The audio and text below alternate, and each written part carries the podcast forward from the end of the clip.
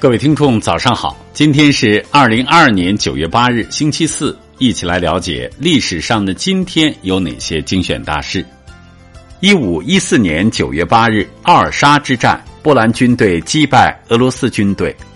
一八九三年九月八日，中国现代数学家陈建功出生。一九零四年九月八日，收回利权运动兴起。一九二四年九月八日。吴佩孚《时代》封面中国第一人。一九二六年九月八日，德国获准加入国际联盟。一九四三年九月八日，意大利无条件投降。一九五三年九月八日，周恩来谈过渡时期的总路线。一九五四年九月八日，东南亚集体防务条约签订。一九五六年九月八日。中国成功试制新型喷气式飞机。一九六六年九月八日，第一个国际扫盲日。一九七九年九月八日，陈霄霞为我国获得第一个跳水世界冠军。一九八七年九月八日，我国深圳特区首次土地拍卖活动。一九九二年九月八日，日本二战后首次向海外派兵。一九九三年九月八日，马家军狂扫世界纪录。一九九四年九月八日，绿色和平组织披露美向日提供核技术。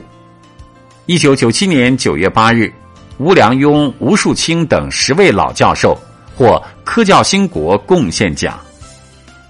一九九七年九月八日，首届中国投资贸易洽谈会在厦门举行。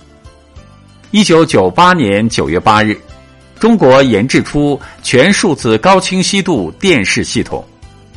一九九九年九月八日，英国女王任命伍冰芝为加拿大第一位华裔女总督。一九九九年九月八日，中国第一台交流转动内燃机车研制成功。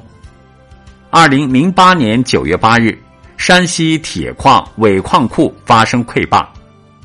二零一零年九月八日，河南蜱虫中毒事件共造成了十八例死亡。二零一四年九月八日，华南机票大王陈泽良案。二零一五年九月八日，黑猫警长之父朱志祥逝世。